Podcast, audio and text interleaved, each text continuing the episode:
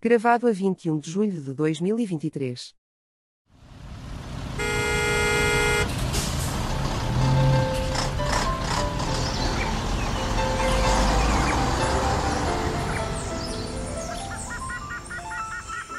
Triangulação do círculo.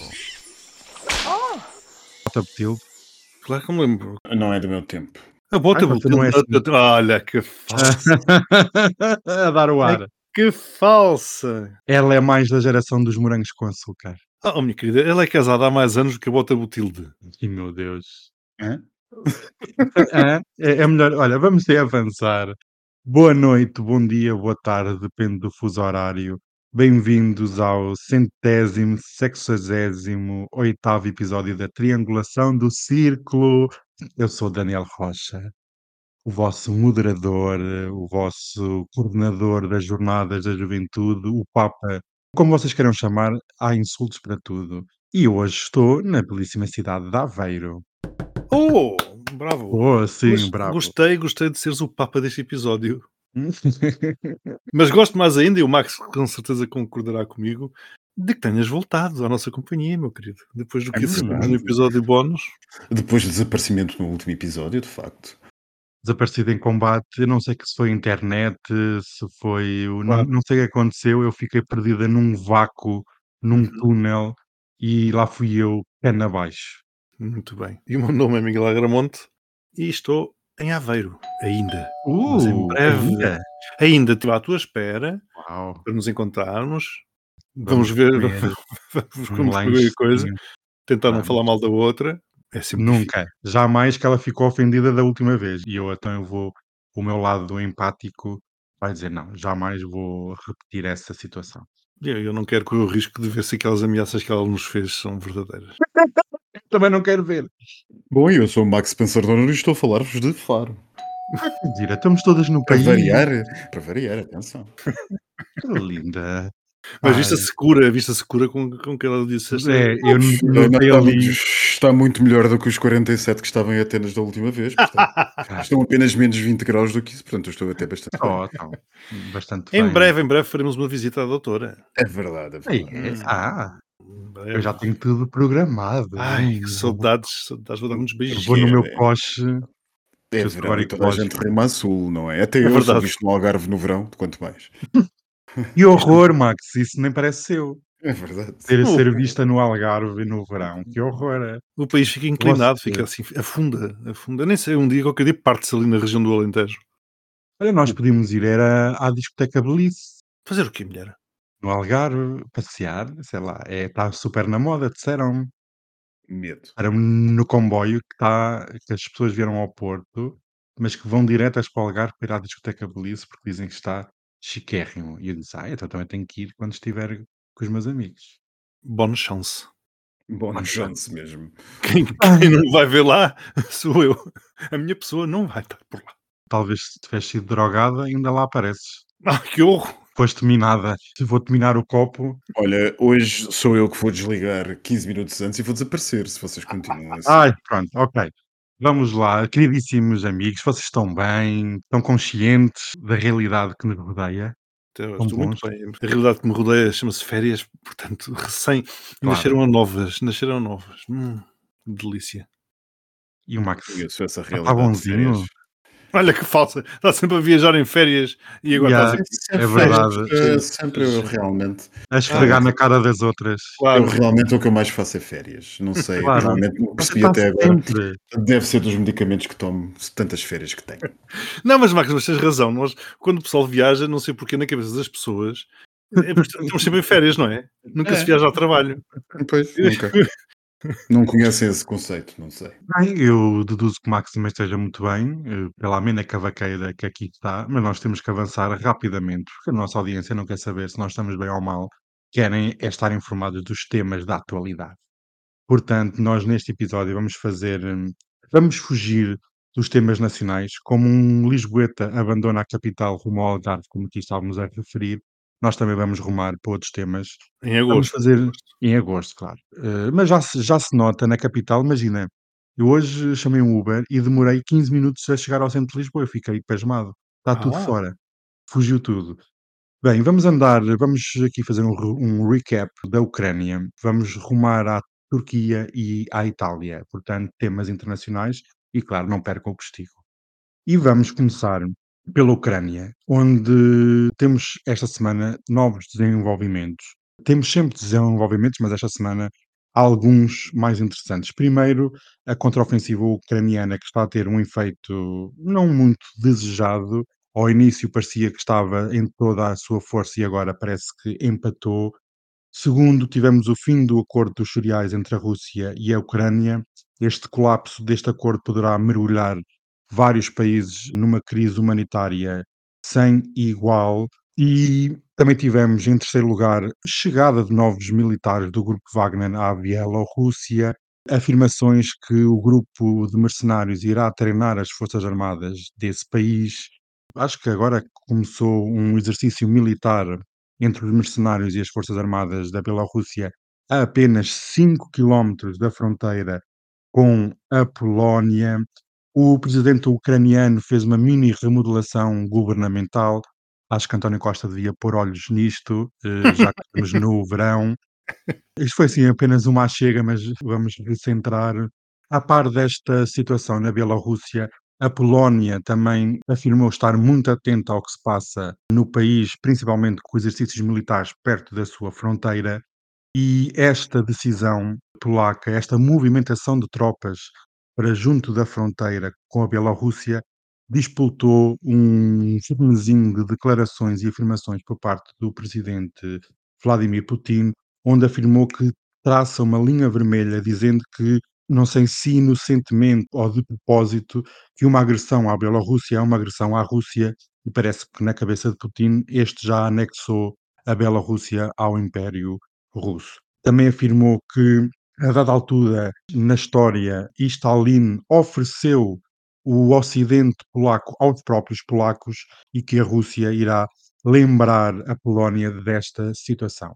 Não me querendo alongar muito mais, meus amigos, perante este cenário, como é que vocês veem estes desenvolvimentos no conflito ucraniano e quais são as vossas expectativas para estes meses de verão? Eu acho que nós estamos a atingir níveis verdadeiramente perigosos em toda esta situação. Isto, de alguma forma, me faz lembrar aquele relógio do Doomsday, o famoso relógio do Doomsday, bom, que também tem a ver um bocado com isto, verdade seja dita, mas que ele se vai aproximando segundo a segundo da meia-noite, é? em que a meia-noite é a tragédia total e final. E nós também parece que, ao contrário do que seria desejável, a pressão, a tensão vai aumentando e, portanto, a escalada continua a ser uma escalada. Até pode não ser do conflito armado, mas pelo menos é uma escalada da tensão que estamos a assistir. E, portanto, a sensação que eu tenho é que estamos a caminhar num gelo cada vez mais fino.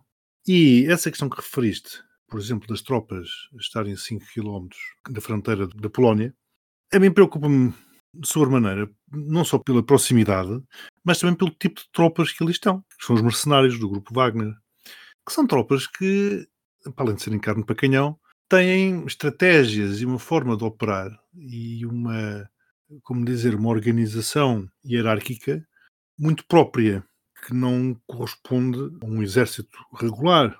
Uma situação com esta instabilidade, tão próxima das fronteiras de um país como a Polónia, que faz parte da NATO, e são duas coisas diferentes. Uma coisa é a Polónia enquanto membro da NATO, outra coisa é a Polónia com o seu passado, com os seus nervos sempre à flor da pele e com o seu governo de direita a descair para a extrema-direita, deixa-me bastante preocupado.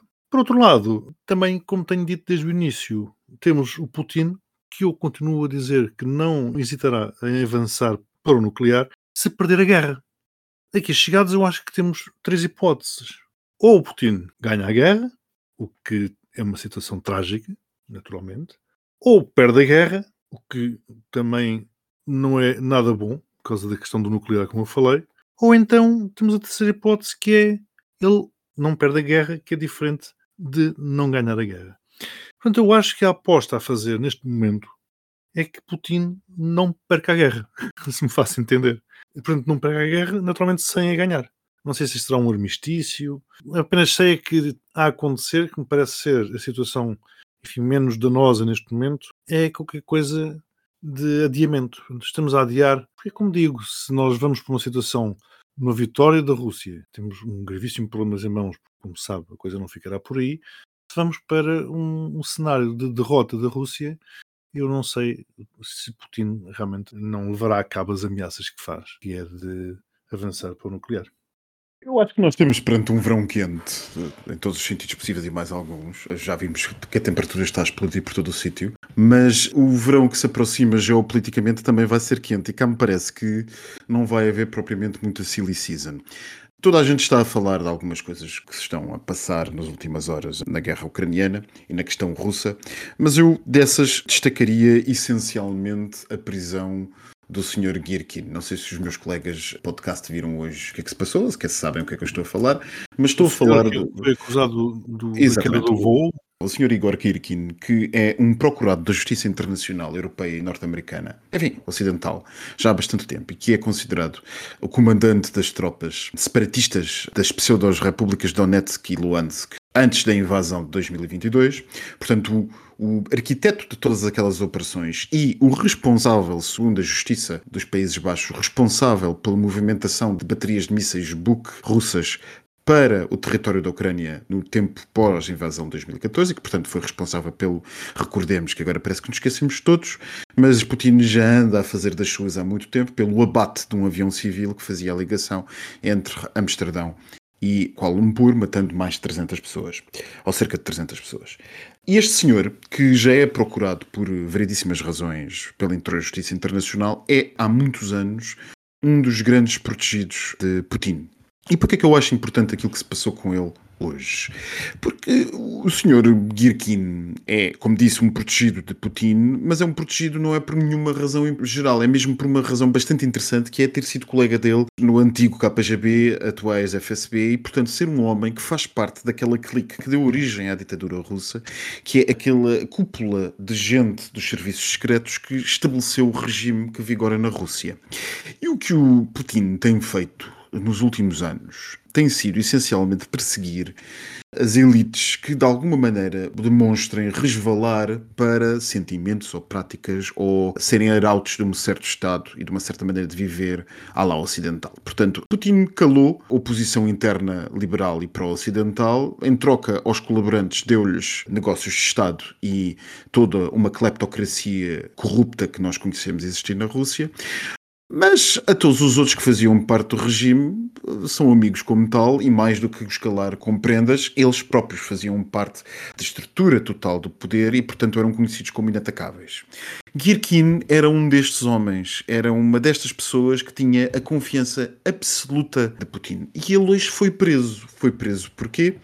Porque supostamente o sistema se cansou das suas críticas. Ele é um nacionalista pró-guerra, radical, e que de há uns tempos para cá começou a resvalar nas críticas anti-Putin. Isto mostra-nos duas coisas. Mostra-nos que, parece-me, posso estar errado, mas parece-me assim à partida, isto tem algumas horas apenas, que muito provavelmente o setor militarista da guerra está a ganhar face a outro setor. Ou seja, que Stoigo estará a conseguir eliminar os seus críticos, ou pelo menos a ter a capacidade de ser o Putin Whisperer, chamemos-lhe assim, quem fala aos ouvidos de Putin e quem consegue que Putin faça alguma coisa. Porque Irkin era, enfim, um dos oposicionistas de Stoigo. E depois mostra-nos também uma segunda coisa, que Putin começou a atacar dentro do seu núcleo duro. Isto tudo somado Quer dizer que o poder de Putin nunca foi tão fraco. Ele já não se limita a atacar aqueles que são os seus opositores naturais, poderiam ser os cínicos, até que já não, já não restam muitos, mas agora está a atacar aqueles que lhe eram próximos e que montaram o sistema com ele. Não, não estou a falar sequer dos iniciais, os que iniciaram o sistema e que quase todos já morreram ou desapareceram em situações estranhas. Estou mesmo a falar daqueles que com ele conceberam o sistema e que se mantiveram ao longo das últimas décadas. Girkin era um deles. E vê-lo ser detido por um tribunal de Moscou e condenado à prisão preventiva pelo menos até o final de setembro, que é como quem diz, vais continuar indefinidamente aqui, quer dizer que Putin está com medo. E se está com medo, quer dizer que o poder está com medo. Isto quer dizer mais, fala mais das ações de Putin do que qualquer coisa que aconteça neste momento no teatro da guerra que nós vamos observando. O que me leva a pensar se algures este verão, ou mais lá para o final do verão, nós não teremos uma surpresa a acontecer. E essa surpresa pode passar por muitas coisas. Continuo sem perceber, creio eu e a generalidade das pessoas, o que é que se está a passar com os Wagner na Bielorrússia. Continuo a suspeitar, posso estar errado, continuo a suspeitar que isto tudo cheira demasiado mal, e não, não é paranoia generalizada, nada disso, mas começa a cheirar demasiado mal, porque há uma movimentação, como eu disse há três semanas, há uma movimentação demasiado ordeira de tropas Wagner para a Bielorrússia. Não que não são, desculpa, Marco, que não são todas ordeiras. Mas então, mas a situação preocupa-te, certo? A situação preocupa, a situação preocupa, não. A movimentação, eh, que eu quero dizer por ordeiro é que é claramente planeada, ou seja, ainda anteontem foram, a oposição bielorrussa denunciou a contabilização de apenas 24 horas da entrada de cerca de 200 veículos militares carregados de tropas. Ora, isto não é propriamente, isto não tem nada a ver com aquela lógica que nós apreendemos do pós-revolta, aquilo que aconteceu, ainda assumimos que é uma revolta, em que supostamente foi dada uma espécie de amnistia geral a quem quisesse ir para a Bielorrússia ia. Não, nós estamos a ver objetivamente uma circulação organizada de forças militares, não regulares, vá lá, mas militares, fardados, organizados como tal, com os poderes militar que uma força como a de Wagner tem neste momento a caminho da Bielorrússia, por razões que naturalmente estão a enervar, por exemplo, os polacos, que mobilizaram já cerca de 70 mil tropas para as suas fronteiras. Eu não sei se alguém se atreveria a destabilizar a Polónia. Duvido seriamente que isso pudesse acontecer mas que alguma coisa está a ser planeada para este verão na Bielorrússia e que não, não tem o dedo de Lukashenko. Não tem o dedo de Lukashenko. Oh. Está. Não tem, porque Lukashenko não, não pode tem. nada. O Lukashenko não, nem dedos tem, o homem. Não, nem dedos tem. É um verme sem capacidade do que quer que seja. Portanto, alguma coisa vai acontecer este verão. Eu estou com muita curiosidade, com uma curiosidade que é uma ansiedade preocupada de saber o que é que vai ser, mas alguma coisa vai acontecer. Isto tudo junta-se àquilo que me parece por enquanto, e me parece sinceramente por enquanto, não passar, de um bluff no Mar Negro, porque Putin avisar, ele nos últimos, nas últimas 48 horas tem feito muitas ameaças, uh, mas as ameaças de Putin neste momento já não colhem em ninguém. Uma das ameaças que tem feito é considerar a Marinha Mercante alvo legítimo militar. É óbvio, é óbvio que Putin não vai afundar nenhum, ou eu quero acreditar que não vai afundar absolutamente nenhum navio da Marinha Mercante, nenhum pavilhão de país estrangeiro, sob pena de fazer escalar a oposição que ele, que ele já tem no palco internacional, porque vai fazê-lo, sobretudo se Putin ousar afundar um navio carregado de comida a caminho, por exemplo, eh, da sua amiga África do Sul, é capaz de perder mais amigos do que, eh, é capaz de perder mais amigos do que ganhá-los. Até porque a questão começa a aparecer nas opiniões públicas de alguns países africanos naqueles que as têm. E aquilo que se passou esta semana na África do Sul relativamente à eventual detenção Por isso é que eu de, estava a vir. de Putin se ele chegasse a Joanesburgo mostra-nos que as coisas já começam a não ser tão claras para as lideranças africanas e naqueles países que ainda têm opinião pública. Portanto, a mim o jogo no xadrez do Mar Negro parece mais a aposta em tornar as operações perfeitamente insuportáveis para os ocidentais e para os ucranianos por via da subida dos prémios de seguros, naturalmente, porque as seguradoras, ouvindo dizer que os navios por si segurados podem ser alvos militares, naturalmente que se negam como seguradoras que são, a cobrir o risco desses navios e, portanto, tornam as operações comerciais inviáveis.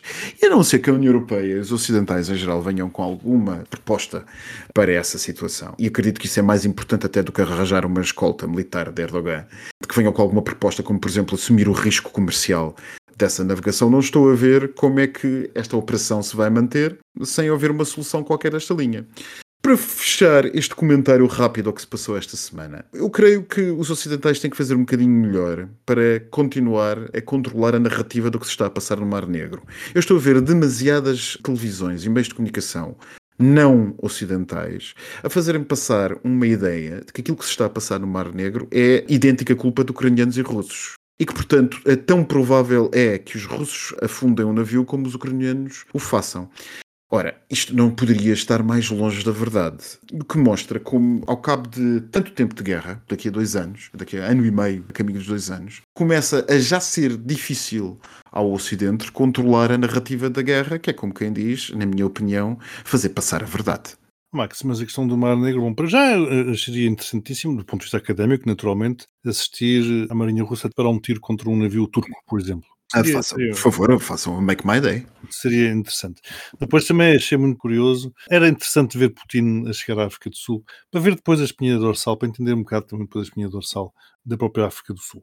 E eu continuo a dizer também que neste momento eu não percebo, e sinceramente não percebo, não há argumento nenhum. O argumento da escalada é perfeitamente irrelevante neste momento. O ponto a que nós estamos da escalada é perfeitamente irrelevante.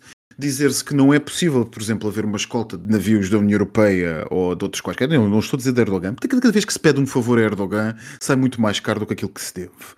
Portanto, mas é verdade, é verdade. Ele é turco, não é?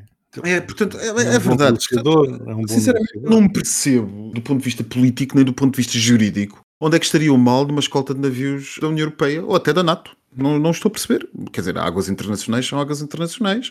Ainda há pouquíssimo tempo os russos andaram a fazer exercícios de fogo real a escassos eh, 50 km da costa irlandesa. Portanto, os russos conhecem tão bem quanto nós aqui deste lado as convenções internacionais do mar. Portanto, eu não vejo por que razão a Marinha de Guerra de um dos países da NATO não poderá apoiar a escolta de navios. Ah, dizia ontem um analista na Sky News, é que na escolta de navios da Segunda Guerra Mundial nós estávamos a falar da Marinha Mercante de países beligerantes. Não há nenhuma razão para isso. Eu posso querer, é legítimo, proteger a Marinha Mercante de um terceiro país, porque esse é um objetivo que o meu país tem. Por exemplo, assegurar que a comida passe. Não vejo porque não. E duvido, mas duvido seriamente, que Putin se atrevesse que quer que fosse, com quer que fosse navio, qualquer marinha da NATO que estivesse a passar em águas internacionais. Era só o que faltava. Para permitir o Daniel passar para o, para o tema seguinte, só uma última nota, é aquela questão que estavas a dizer, que há uma série de mídia eh, internacional que vem dizendo que a culpa um eventual ataque no Mar Negro poderia ser tanto da Rússia como da Ucrânia. Isso já vem assim desde o início. Aliás, esse tipo de culpabilizar igualmente os dois países. O próprio Lula da Silva fê-lo. Disse que a culpa da guerra era igualmente de Putin como de Zelensky. Ah, pois, mas isso é de um nojo moral que nos levaria, por exemplo, à questão que eu tenho visto agora relativamente às armas de fragmentação, que toda a gente está a falar do alto da sua soberba, como foi aos ucranianos defenderem com armas de fragmentação. Pois, está bem, ok. Bem, isto realmente, como o Mac dizia, um verão quentíssimo aqui em Portugal pouco ou nada passa, a não ser a Belize e outras coisas. Eu peço desculpa, mas os supermercados em, em Lisboa vão estar abertos 24 horas por dia. Ai, olha, eu, eu já tinha partilhado com vocês e partilho aqui com a audiência que eu vou ter a experiência, vou-me levantar, sair de casa às 3 ou 4 da manhã para ir comprar cacete e fiambre e presunto. É uma experiência única na vida. E se o Papa vem cá e eu não o vou ver, pelo menos vou ao continente às 4 da manhã. Acho que vai ser Ah, lindíssimo. filha, para, para ir buscar cacete, certeza às 3 da manhã já foste, agora para comprar, não sei. Olha, Max, olha, é sério, eu, eu, eu só não parto o computador porque, olha, não sei, mas para a semana tu vais levar a resposta. Eu não me chamo Daniel Rocha, tu não levas uma resposta em direto neste podcast. Bem, vou já passar, já estou exaurida. Já estou. Eu serei o moderador e cá estarei para cobrar isso. Já estou aqui a apontar. então cobre, cobre que eu vou levar a carteira, sabes, a pochete assim debaixo do, debaixo do tabaco e vou fazer uma peixeirada onde seja onde nós lá gravar. Bem, nós vamos sair de Odessa, do porto de Odessa, vamos sair da Ucrânia, apanhar um barco pelo Mar Negro, como é o que vocês estavam, a falar, e vamos navegar em direção à Turquia. E lembro, como vocês estavam também aqui a falar, que a Turquia, outrora Império Otomano, já foi em tempos a potência dominante no Mar Negro e foi expulsa pelo Império Russo. Portanto, a história nesta região é intensa, quente e nunca mais vai acabar. Esta semana, muito se falou da Turquia, muito ou pouco, depende do ponto de vista. Falou-se de um português que esteve preso, que esteve detido aparentemente por parecer gay, foi detido em Istambul, mas ao mesmo tempo que se falou neste tema, também se falou muito sobre uma possível adesão da Turquia à União Europeia. Aliás, o presidente turco afirmou, a quando da adesão, do aceitar da adesão da Suécia à NATO, que esta questão da adesão à União Europeia seria de extrema importância e esta questão da adesão da Turquia ao Bloco Europeu já foi falada ou foi iniciada em finais dos anos 90, princípio deste século XXI, e na altura acreditou-se que a expansão do modelo europeu era uma evolução natural, muito em conta com aquela teoria que nós aqui falámos, e teoria descabida do fim da história de Fukuyama. Este tema, este debate sobre a adesão à União Europeia, tem décadas e chegou-se mesmo a abrir um processo de adesão que, entretanto, ficou na gaveta com a crescente islamificação da sociedade turca por parte do presidente, que mais parece um sultão otomano. E muitas vezes eu acredito que a política externa turca tem mais de neo-otomana do que realmente uma coisa diferente. Parece que estão a voltar atrás e estão a dar lugar a um novo império, mas isso será tema para outro podcast. Eu vou-vos passar a palavra com uma pergunta que é: a adesão da Turquia à União Europeia é realmente execuível? É possível ou apenas é uma manobra de diversão e de distração? Nós, de alguma maneira, estávamos à espera que Erdogan, ou Erdogan, Erdogan, à la turca, Erdogan, à la portuguesa, Erdogan ia-se trazer qualquer espécie de exigência desta linha.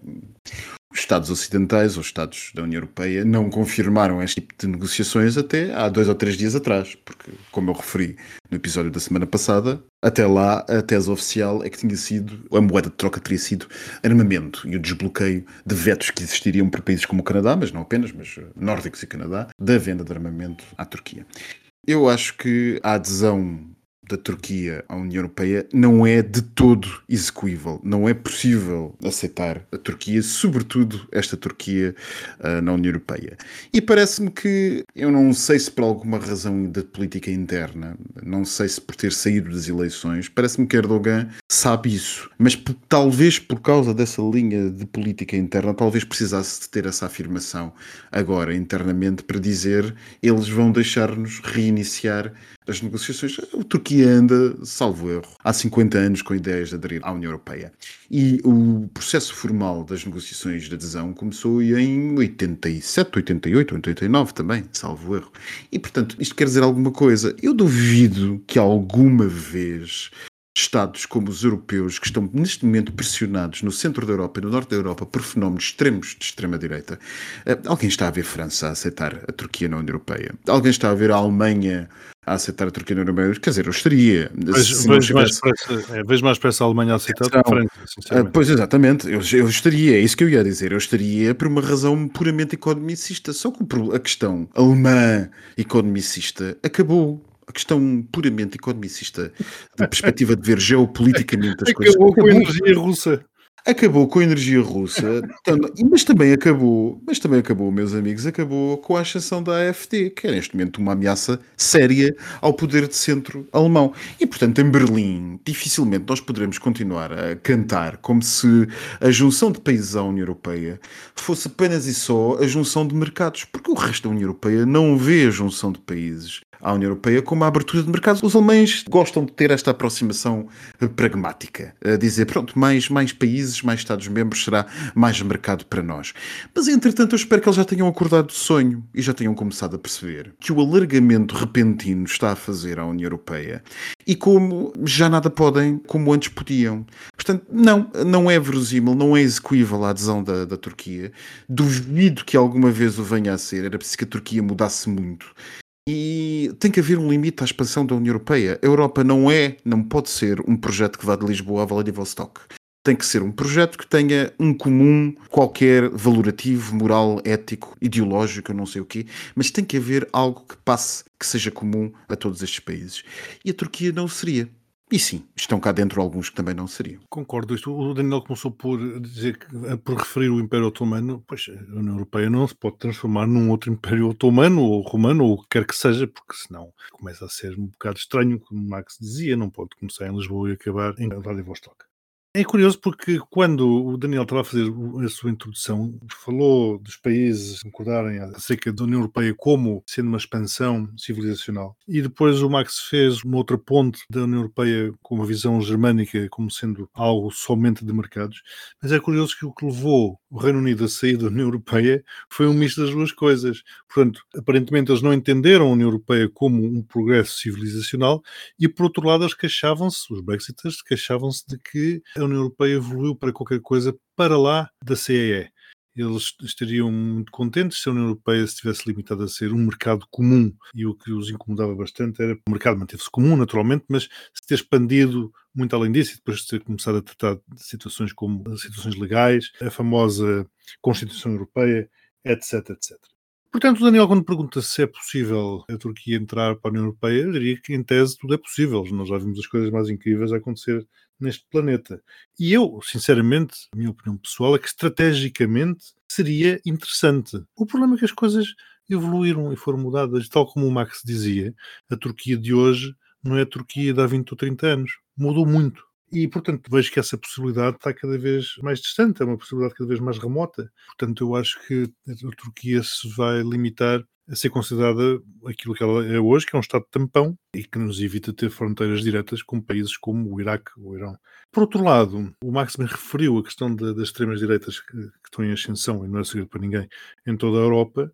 E vejam a dimensão da Turquia, vejam a população da Turquia, e agora imagine-se o peso político que um país daquele tamanho, com uma matriz, como se costuma dizer, diferente da europeia, nomeadamente religiosa, teria sentado no Parlamento Europeu. Um Conselho Europeu, imaginemos as regras de decisão num Conselho Europeu, não é, não, é, não é crível, não é crível e eu creio que as pessoas de bom senso, quer no setor intergovernamental, quer no setor federalista da União Europeia, ninguém de bom senso na construção europeia concebe que a Turquia faça parte disto. Só, só pessoas que vivam sentadas na sua redoma e que não tenham a mínima noção do que é que lá fora, de fora dos centros decisórios de Bruxelas, se diz de tudo isto.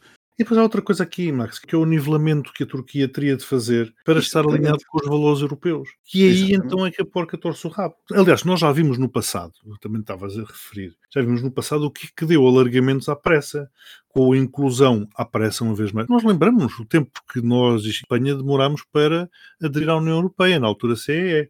E depois vimos o que aconteceu, por exemplo, com a Polónia ou com a Hungria, que aderiram assim quase num piscar de olhos, porque a Alemanha tinha realmente aquela vontade expansionista, queria ter o seu quintal, queria ter as fábricas no seu quintal.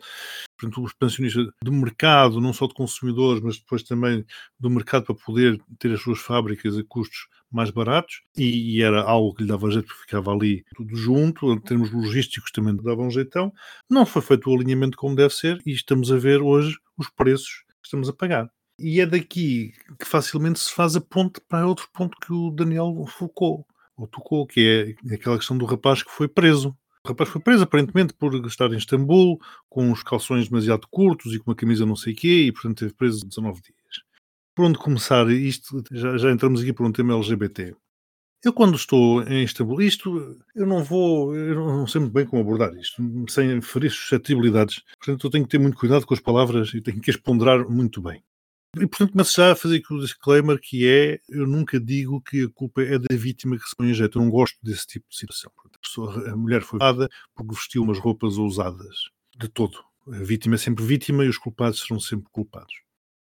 A questão é que isso é válido num país que tem leis e que tem princípios, vamos colocar essa situação em Portugal, por exemplo, que eh, tal define. Ora, a Turquia, relativamente aos LGBTs, é um país terrível eu gosto muito de Istambul, gosto muito dos turcos, entendo muito bem com os turcos, a maneira deles serem, a maneira deles conviverem, gosto sinceramente. Mas não vou fazer para a Turquia as bichices que eu faço, por exemplo, aqui em Portugal. Não faço. Porque lá as leis, aqui as leis estão a meu favor e sabe-se, e sabe-se o que acontece. Lá nem as leis estão a meu favor.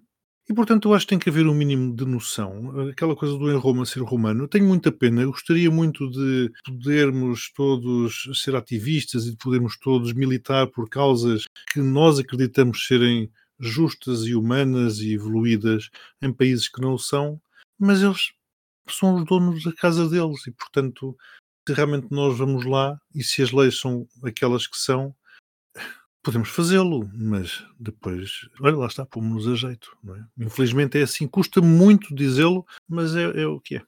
Exato, concordo plenamente. Não, não tenho nada a acrescentar ao que tu disseste. Bem, mas saindo da Turquia e de quase tema LGBT, passamos aqui para o nosso último tema, o verdadeiro tema LGBT desta semana. Mais um pouco e também estamos na Turquia. E ficámos a saber esta semana que a Itália ordena, por ordem judicial, a retirada de nome de mães não biológicas de certidão de nascimento. Isto é, uma série de mães em Itália foram avisadas que o seu nome vai deixar de constar na certidão de nascimento dos seus filhos ou filhas ficando estes só com o nome da mãe biológica no seu registro.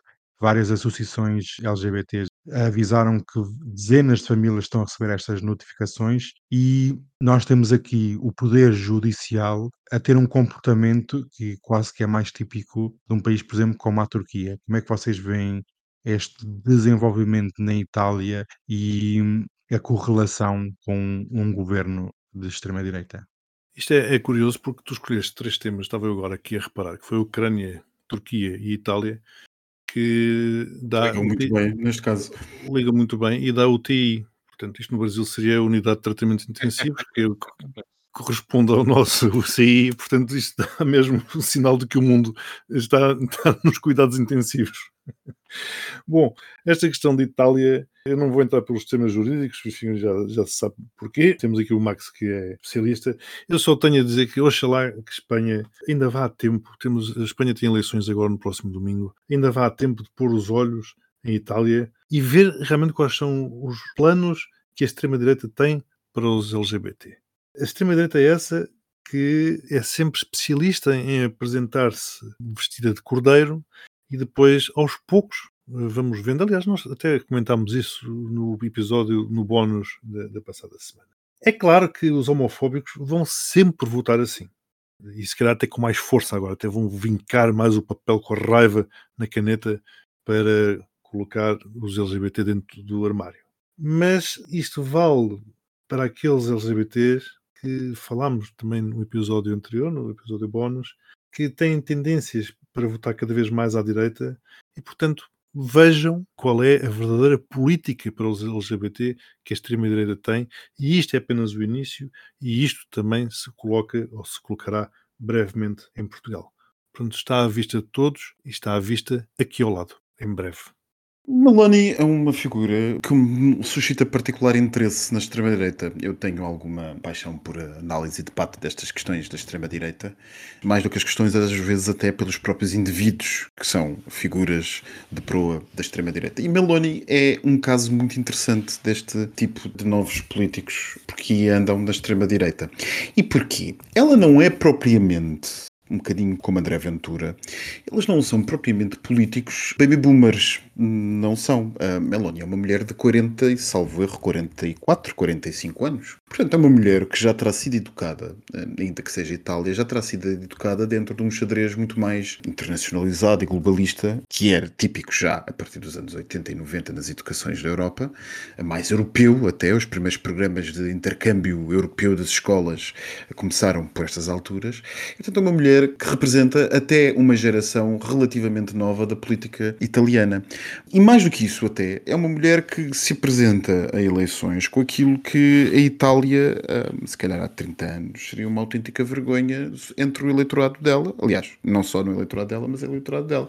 Que é uma mulher sozinha com dois filhos. Uma mulher sem homem. Quer dizer, é uma coisa absolutamente incrível. E, portanto, é sempre interessante olhar e ver esta mulher de 45 anos, que quando era teenager era hum, apoiante de Mussolini e não o nega, sempre, sempre disse ser hoje, esta mulher com uma dimensão tão estranha, de ser uma das maiores opositoras de Putin, um dos maiores apoiantes das extremas-direitas, feroz anti-Putin, mas ao mesmo tempo alicerçar a sua política em muitas coisas em que Putin certamente não teria qualquer problema em se identificar com. E uma das coisas que ela, as duas, dois cavalos de batalha que ela fez para esta mulher, insisto, esta mulher sem homem, disse não tem mal nenhum, atenção, mas para a extrema-direita conservadora Mussolini italiana é fascinante, é incrível como a extrema-direita foi capaz de se reinventar. Se reinventar e dar assim um certo ar de modernidade. Sem prejuízo de, naturalmente, assentar a sua crítica em três ou quatro coisas que assustam e sempre assustarão as pessoas receosas da mudança.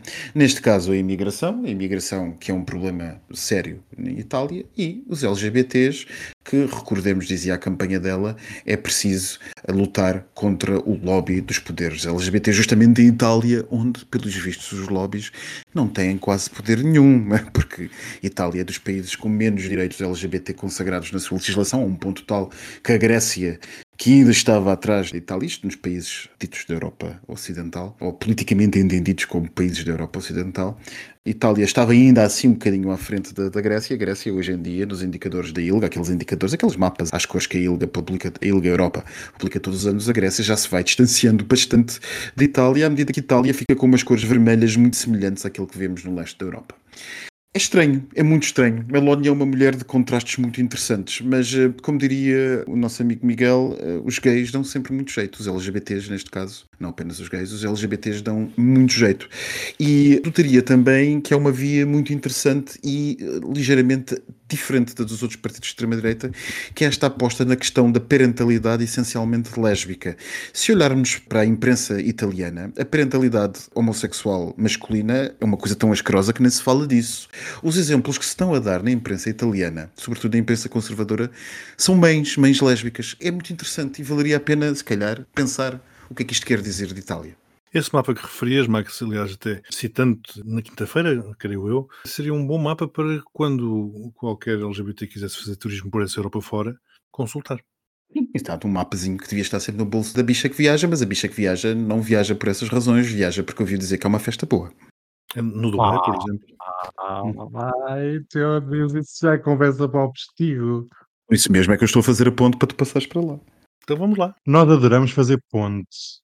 Eles destroem e nós construímos. Aqui vamos nós. O postigo de Daniel.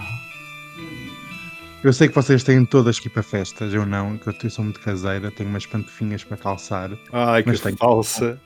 Ah, ah, Ó Miguel, ó Miguel, tam- olha, também não venha, para a semana também leva. Ai, que falsa. Já ouvi dizer que o grande Ardaver começou a bombar. Que mentiroso. Você é uma ordinária, Miguel.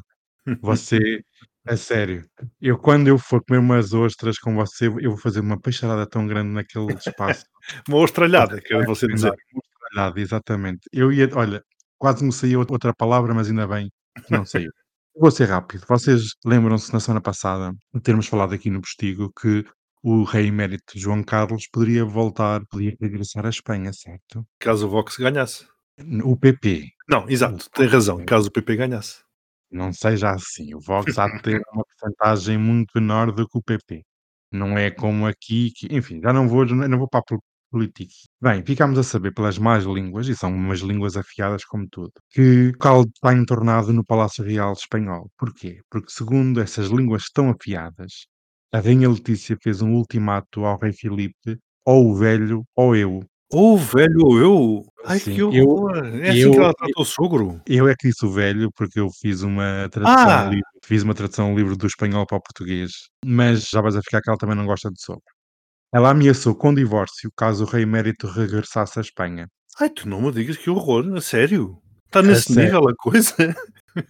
Se bem que é assim, a Letícia já ameaçou várias vezes com divórcio, várias vezes. Mas segundo dizem essas más línguas, desta vez é muito sério, até porque o João Carlos está agora na Galiza para uma retata, que ela adora retatas, é coisa de Beto. E mas porquê é que ela disse que eu fiz a tradução livre de velho? Porque, segundo se fala, a senhora Letícia sofreu horrores nos primeiros anos do casamento às mãos do João Carlos, entretanto, na altura ele era rei. Sabes aquele sentimento que ela é a plebeia, casou com uma pessoa fora do seu meio familiar, ao contrário dos Bourbon, e o rei João Carlos na altura não viu com muitos bons olhos e fez-lhe a vida negra. Então ela odeia o velho e odeia a velha, que é a Rainha, Sofia. Ai, mas a Sofia, coitadinha, é fofinha, é simpática, é, Não é nada, tu não, viste, tu não viste aquelas imagens que a Rainha Sofia, a Rainha Emérita Sofia, tentou dar uma festinha às netas e ela, a, a Rainha veio logo atrás e pô-la de fora. Eles dão super mal, mas mal é ser simpático. Aquilo é, acho que o Natal daquilo é, não há elegância nenhuma em insultos e depois quando bebem uns copos ainda os insultos ainda ficam mais agressivos. É assim, um silêncio, só se ouve o piscar das luzes. Dó das moscas, porque aquilo, sabes que No, os no, no- no Natal não há moscas. Não, mas com, com incesto, aquilo até sai dentro do corpo das pessoas, aquilo está tudo podre. Ai, que nojo, Daniel. O sangue, sabes que o sangue geneticamente, aquilo está tudo avariado, que aquilo se foram séculos a acasalar entre membros da mesma família, isto já não está muito bom, não é? E tu olhas para o rei emérito e aquilo também já não está muito bom. Bem, eu queria falar sobre a Taylor Swift, não temos tempo. Eu é que não tenho tempo, eu tenho que ir embora. Não tenho tempo para Ah, vocês. querida, eu- você nunca tem tempo para nós. Mas está, adianta, Mas você que está na Grécia, você está na Islândia, você está na Vou sair que Rússia. eu não estou para aturar isto. Começou. Então, mas Ah, o que olha- é que era a dieta? A dieta, olha, é a dieta dos famosos e já é praticada com, pela Kim Kardashian, que eu adoro, é famosíssima, Katie Hudson e Cameron Diaz. E então, todas elas garantem que elas são adeptas de uma controversa dieta do sexo, que consiste, não sei se vocês já fizeram essa dieta. Tens que descrever primeiro. Ah, ok. Consiste em fazer sexo intenso entre 3 a 5 horas consecutivas pelo menos três vezes por semana. E, segundo a imprensa inglesa, Kardashian perdeu 3 quilos em 7 dias quando estava com o seu anterior marido, Kanye West. Ah, filhas, por amor de Deus, eu tenho, eu tenho impostos para pagar e tenho que trabalhar. Por amor de Deus. Quando eu era mais nova, eu estava sempre em dieta. Até, mas é consecutiva, filha. Tens de estar 5 horas consecutivas. Não podes parar. Não, não é agora, ah, agora vou parar para ir comer um lanchinho. Não, é constante e diz que pode perder até 8 mil calorias nas primeiras 3 horas. Imagina se fizeres as 5. Dizem que isto é um sucesso e já estão marcadas festas para o Algarve para as Eu pessoas lá. poderem vestir biquíni, irem com o biquíni. Então, 3 quilos em, numa semana. Eu sabia que devia haver uma razão para tu vires cá para a semana. Olha, outra, tu vais levar em Olha, e com esta me despeço que eu tenho mais que fazer. Adeus, Pronto, amigas. então, minhas queridas, beijinhas, beijinhas. Pá, temos uma grande festa da triangulação, eu nem acredito. Até chapéu vou levar. Beijinhos. Beijinhos. Ai, para a semana promete tanto. Meu Deus. Barbie girl,